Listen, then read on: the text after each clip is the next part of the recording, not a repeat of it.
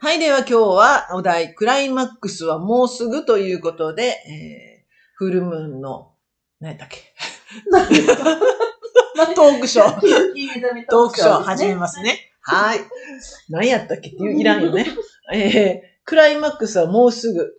このお題に関してですけれども、えー、これに関して、今日はね、ちょっと森山氏が、えー、勘違い勘違いで お休みということで、ふ二人で進めていきたいと思います。はい。クライマックスもうすぐですが、万波さんどんな感じですか？まあまあ、今までやってきたことの、まあ、集大成っていうようなカードだと思うんですね。で、それの最後、最後の局面を迎えて、ガーッと本当に人生が上がっていって、ストーンとこう抜けて、いい世界に飛び込んでいけるようなイメージのあるカードなので、ううん、何かしらみんなにとってこう抜けていくとか、新しい本当に変化とともに上がっていけるうんっていうのようなイメージでは見てますけど。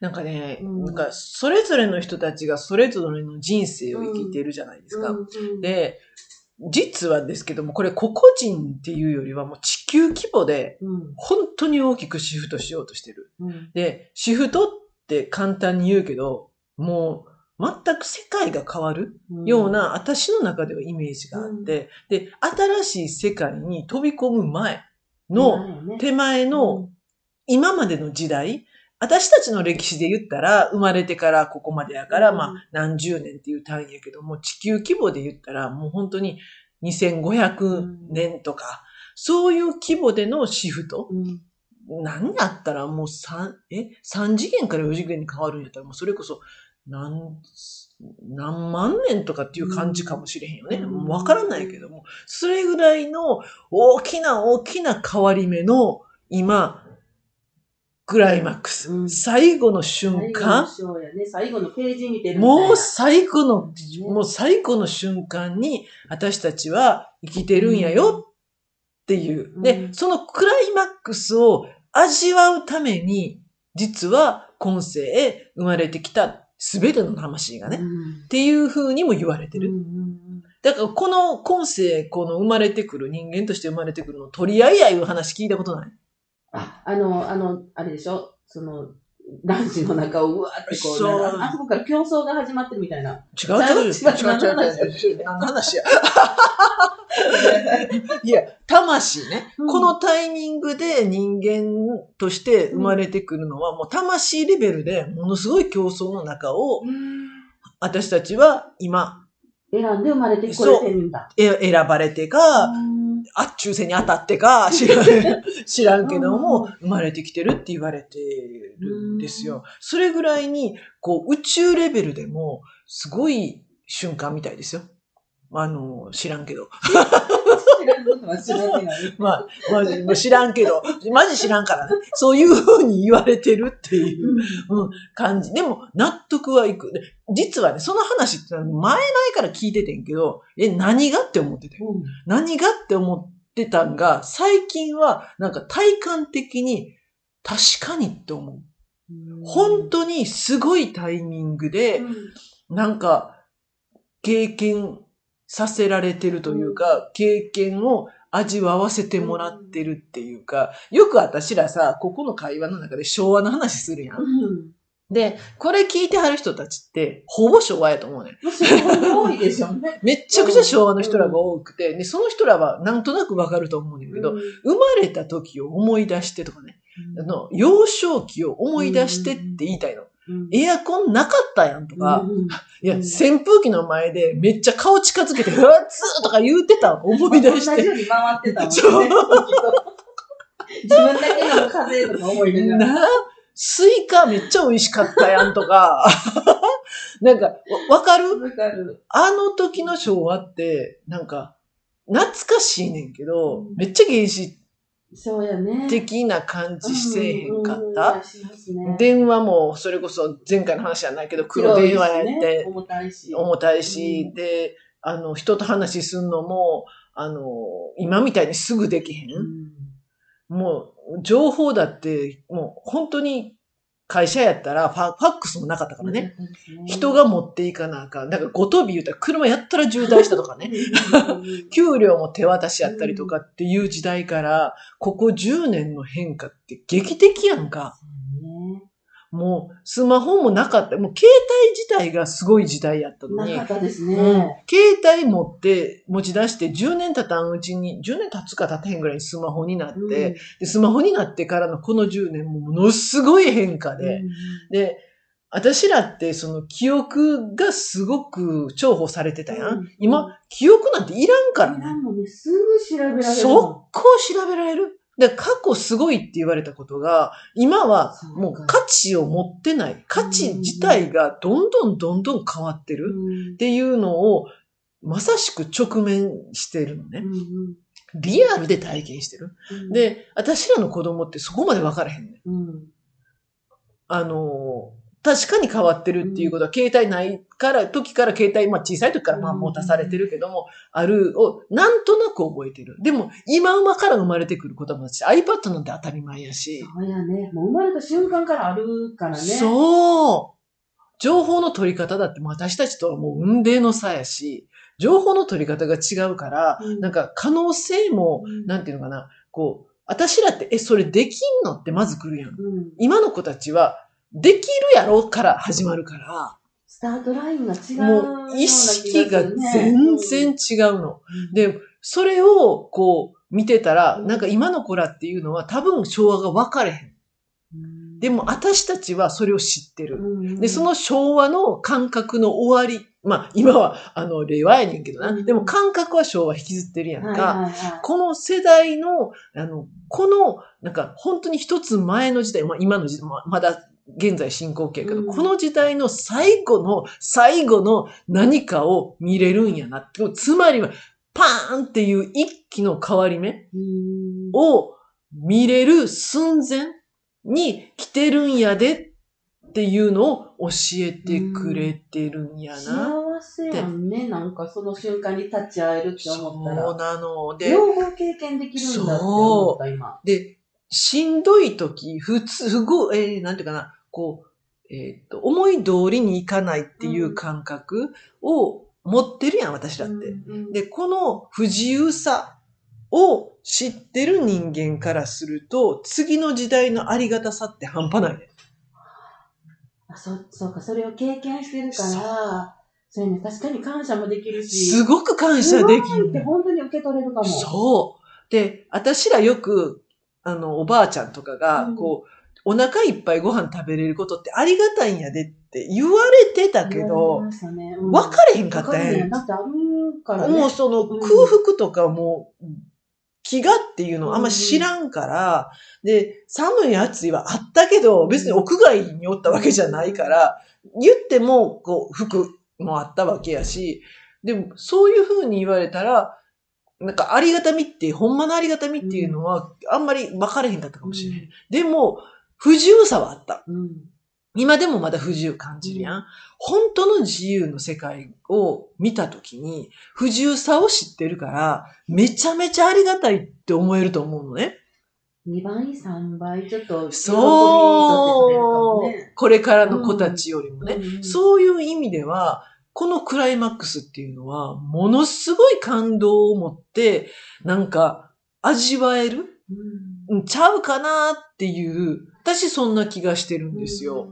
うんうん。だからもうめっちゃ楽しみにしてほしいワクワクしますよね。そそれだけでも本当にワクワクしてくる。そう、ワクワクすんねんけどな。まあ、さっきこれ始まる前にちょっと話してたんが、なんかクライマックスって言われたらそのジェットコースターの、うなんか、ダーダダーダーダーダーって頂点に今上がっていく最中で落ちますよやねんけど、この落ちますよまでなんかワクワクもあるけど怖いっていう。変わるって怖いからね。恐怖もある。で、一回落落ちるから、うん。うんこの時って本当に怖いんねんな。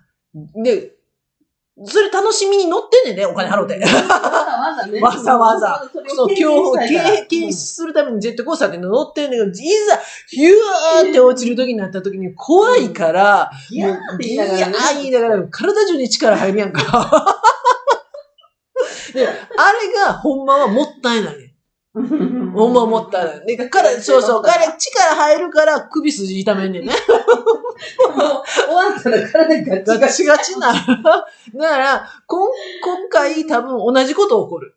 で、こっから多分クライマックスになると、めっちゃ大変な、まあ、世の中的には、えらい混乱が起きるっていうふうに私も思ってるし、うんそういう情報もいっぱい流れてる。ますね。だから、その時にこれをいかに味わえるかが鍵で、うん、このクライマックスもうすぐですよ。はい、混乱起きますと仮定しての心構え。ええこと言うてくれてん、さっき。なんて言ったっけ？あ委ねる。ああ、そうそう、もう自分ではどうしようもないから、ね。そもうそのジェットコースター乗ってるのうちも落落としたり上がったりこうさせられてんのももう委ねるしか。う。そう。結局はジェットコースター飛び出せへんようになったんうん、大丈夫、最後また聞いて終わってつくからね。そう。両手離しても、そっから落ちひんような構造には絶対なってんねん。うんで、まあ、いろんなコーチの存在も言ってるねんね。うん大丈夫やって。大丈夫。必ずその先には、すごい自由っていう、うん私たちの求める次の世界っていうのがあるからっうんて言われてるわけやから、うんいかにそこを信頼して、両手離して委ねられるか。だから、混乱は来るけれども、そこに力入れず、本当に体をリラックスさせる。リラックスさせたらね、ほんまに深い呼吸ができんねん。で、呼吸浅いと、本当に、こう、横隔膜が本当動かなくなるうん。ハートが、横隔膜イコールハートやと思ってるから、ハートがぐっと、こう、なんていうかな、凝縮するって固定される。硬くなるそうそうそうそうそう硬くなったハートから出る波動の周波数ってやっぱり低いわけね。で、すごい大事なのが、いかに高い周波数にシュートさせれるかっていうことで、次の世界っていうの周波数が高いわけやから、早く抜けようと思ったら、いかにハートをリラックスさせれるか。で、深い呼吸ができるか。うん深い呼吸をするためには体に力が入らないっていうことうん。がめちゃくちゃ大事になってくるんちゃうかなって。ですね。力入ってないと、スムーズにいくことが多いんですよね、結局ね。そうなのね。いろんな物事とか、スポーツ選手とかもそうなんでしょ？あ、そうなんだ。うん力抜けば抜くほど、本当にこう、タタイムも伸びる。体を委ねるっていう、うん何かわからんけども、委ねんねんね。うんそれがその時の風なのか、エネルギーなのか、なんか分かれへんけれども、委ねると本当に、こう、乗るっていうのかな？うんうんなんか動き出す感じがしますよね。そんな感じなんよね。だから、うんそれを、なんか意識する。混乱期やから、うんその、ぐっちゃぐちゃな言ったら渦巻きの中にガーってうん自分がこう、飲まれるみたいな感じがするかもしれんねんけども、そんな時も、それをいかに力抜いて味わえるか。大丈夫だからって思いながらね、今は大変かもしれへんけど、きっと大丈夫だからって言ってる。何を根拠にって頭動かし出したら、また、うんこう、しんどくなる。で、うん答え多分ね、いどんだけ頭使ったってね、無理なんですよ。ね。絶対に見えへん。先のことなんてもう本。当にわからない。うんあの、今トランプややこしいことになってるやんか。うんうんうん私、この大統領選始まる前、トランプが圧勝すると思ってたいや、私もそう思ってたんですけど。の。うん、でも、実際蓋開けたら、まあ、こんなあからさまな不正が、うん全部隠蔽されようとするんやっていうことに驚いて、で、何よりも、その主要メディア、マスメディアのあからさまな、こう、偏り情報操作にもびっくりした。日本も含めてね。なんでなんですかね。いや、これが、だから今まで支配してきた、その、や、なんか、闇の層支配層っていうのの正体なんやと思ったの。ほんまにあるんだと思って。すごく思った。あ、ほんまにあったんやって。私ら今までどんだけそれでほんまになんやろ、洗脳洗脳されてきたんやろ。テレビのニュースが本当だと思って、そう。信じて生きてきたんかなって。怖いって思って、で、この間ね、全然違う会合にね、うん。行ってきて、食事会に行ってきたのね。で、そこは、あの、まあ、薬剤師の、そのオーナーさん方が集う会で、言ったらもうオーナーさんだから社会的にそこそこの人だしよ。うん入った瞬間に言われたのが、もうあのトランプ信じられへんわ。あんなことばっかり言って、私トランプ大嫌いやねんから始まった。そっち側なんよ。で、あって思って、うんもちろん政治の話をせっかくの食事の場ではしたくないから、私はその場で、ここにトランプ派いないよねって言われた時にね、別に私トランプ派でもないから、まあ、トランプ派ではないからっていうことで一応は黙ってんけど、もう場壊すから、うんでも、その人的にはもうトランプ悪人やね、イコール。独裁者や。もうだから完全に洗脳されてる。そうやんね。あーと思って、で、一応その会が終わった後に、あの、まあ、こういう場やったから言わなかったけど、うん情報ちゃんと取った方がいいよっていうのをグループのそのうん LINE には流したけどね。うんだから、あ知らんかったわってなって、ちょっと見てみますっていう答えやったけど、本当に、ほとんどの人が洗脳されてるんやなって気づいた。そうやんね。ワクチンとかもそういう怖いもんねそういうことでしょ？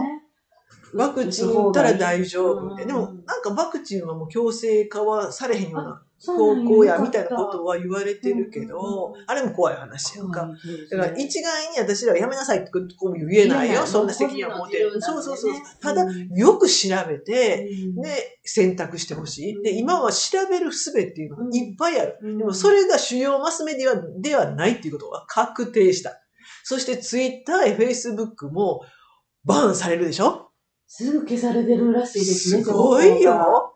そんなことされてるなんて全く知らなかった。だから、もう取りに行くんやったらバーンされる前。で一緒の見れるのはその、だから一部の一人やね。瞬だけ見れる。一瞬だけ見れるね上げられて、取った人は見れる。うんでもその後はバーンされるみたいなことが繰り返されてるから、もう私はもうとにかく毎日取りに行くの。バーンされる前に見ようと思って。。で、次見に行ったらもうないとかね。すごい。よくある。だから、あの、そういう意味では、もうリアルタイムにちょこちょこちょこちょこ、えーまあ、YouTube であったり、Facebook であったり、Twitter であったりは、あの、ハッシュタグについてるやんか。うん。例えば今気になることをね、うん。入れれば、あの出てくるから、うん。そこをバンバンバンバン拾っていって、その拾った情報も自分の中にある感覚、うん。感これはほんま、これは嘘。みたいな、それを信じた方がいい。うん、そうやね。もういろんな情報いろんな情報が混っざってるから、そこか。らそうそうそう、わからない。し、で、結局は私にしたら、その人の世界やから、うん。その人が信じてるものが正解なの。うんうんうん。だから、彼女が、まあ、トランプさん支持してて、トランプは大嫌いっていうのは、彼女の世界の中では、もうトランプ悪者やから、全然それはそれでいいの。まあ、全然問題じゃない？でも、そうやって自分の世界を作っていくときに、私は、やっぱり、あの、なんていうかな、より宇宙の真実とか、うん宇宙の真理に乗っと、乗ってるような真理を知りたい、ん真実を知りたいってめちゃくちゃ思うんです。で、これから、えっ、と、まあ、前回までは、うん、クレンジング、浄化っていうのがすごい大事やよっていうことを言って、人間関係もここから大きく変わるやんか。うんで、えー今までお付き合いできてた人が本当にできなくなったりするね。なんか面白いね。さっきコンビニの話も言ってくれてたよ。そうそうそう、波長が合わへんかったら、まあ気づかないみたいな話言ってあげてちょっと言ってあげて難しかったんですけど、まあこの間ね、あの、先日なんですけど、こう、コンビニで、こうんう、ちょっと私荷物を出してたんですよ。うんうんうん、で、まあ荷物なので普通のね、このレジをするよりかはちょっと時間がかかるんですね。で、まあ妹が一緒に行ってたので、妹から後から聞いた話なんですけど、どうやら私のレジをやってる後ろで、家族連れの、まあお母さんと子供二人が、まあお菓子を一つ持って、うん。なんか並んでたそうなんですよ。うん。でもそれを見て、こう私のこの、あの荷物を出してるのを見て、なんかもう遅い遅いってすっごいイライラしてたみたいで、何回も何回もこのレジのやり取りを覗いて、もうめっちゃ遅いやん、時間めっちゃかかりすぎとか、なんか本当に聞こえるぐらいの声で言ってたらしいんですけど、当の私は全く気づかず、聞こえてないんでしょ？聞こえ、全く聞こえてないんですよ。いや、おるのは分かったんですよ、後ろに。なんか、おるなって多分家族連れが、そこまでは分かってるけど、その会話の内容とか、そのイライラしてる波動とかっていうのを全く気づかなくって、うんうんで、まあ、普通通りに本当に、あの、レジ終わらして、お任せみたいな感じで妹のところに行ったら、妹が、お姉ちゃん、後ろの人、めちゃめちゃお姉ちゃんにキレてたけど。う んマジで？って言ってさ、もう、もうほんまに、あの、聞こえるぐらいの声で、おっさん、おっさん、めっちゃ時間かかってるやん。何やってんの？みたいな感じで、めっちゃめちゃ言われとって、それを見てめっちゃおも面白かったっていう話を。妹から聞いてねでそれだけ自分がそこに意識を向けなかったりとか、波動が違いすぎると、聞こえないんや。私受け取らないんやっていうことに気がついたんですよね。わかるわかる。本当に波動が違うかったら、見えない、聞こえないんだね。全く聞こえない。後で聞いて、え、どの人？みたいな。私なんかしたっけ？みたいな。してないのでね。してないんですが、相手がもう後ろの人が、まあ、イライラを勝手にしてただけなんですけど、今後、全く、すごいそういうことが頻繁に起こってくるように私はなると思いや、そうやね。うん気づかないってすごいうな。同じ世界に生きてるようで、もうあ波動が違うんで、次元が違う世界にきっと生き出すうんのかな。なんか、、うん。今日も来るときね、あの、車乗っててね、あの、いつも、こう、重、こう、川沿いで、うん。えーい一本道で、そこに、私は横から入っていかなあかんっていんうんううん。場所があるの。うん。で、そこって車いつも並んでて、うん。で、信号があって、えっ、と、なかなか入れないの。なかなか。で、全部その、こう、川沿いの車が行き切った後じゃないと、中に入られへんから、すごく信号一本とかもう見過ごしたりとかせなあかんのが、今日、ね、下からわーって上がっていったら、うわーって見たら並んでるわけよ。バーって、うんうわーって、今日もこれまた、な、あの、待たなあかんなと思って、ふっと上がったら、ちょうど入るところに、車一台分の隙間を開けてくれてんねん。それもいかついトラックの人が。うん わかる？うんで、あ、すんませんって言って頭下げて手上げたら向こうも手上げてくれて、すっごい気持ちよく気持ちいいよね。入れてもらえたのね。で、あ、気持ちいいなって。で、これが波動なんかなと思ったの。なるほどね。あの、今なんか言う、言うやんか、こう、なんか、何運転、煽り運転とか、あんま会ったことないんや。しうん、私ね、多分会ってるんやと思うんだけど、気づいてないから、煽ることもないしね。そうやね。で、あ、これが、やっぱり現実として波動のいい人とちゃんと、は、つながれる世界に自分っていけるんやな。だから自分の放ってる波動にめちゃくちゃ気をつけなあかんなって。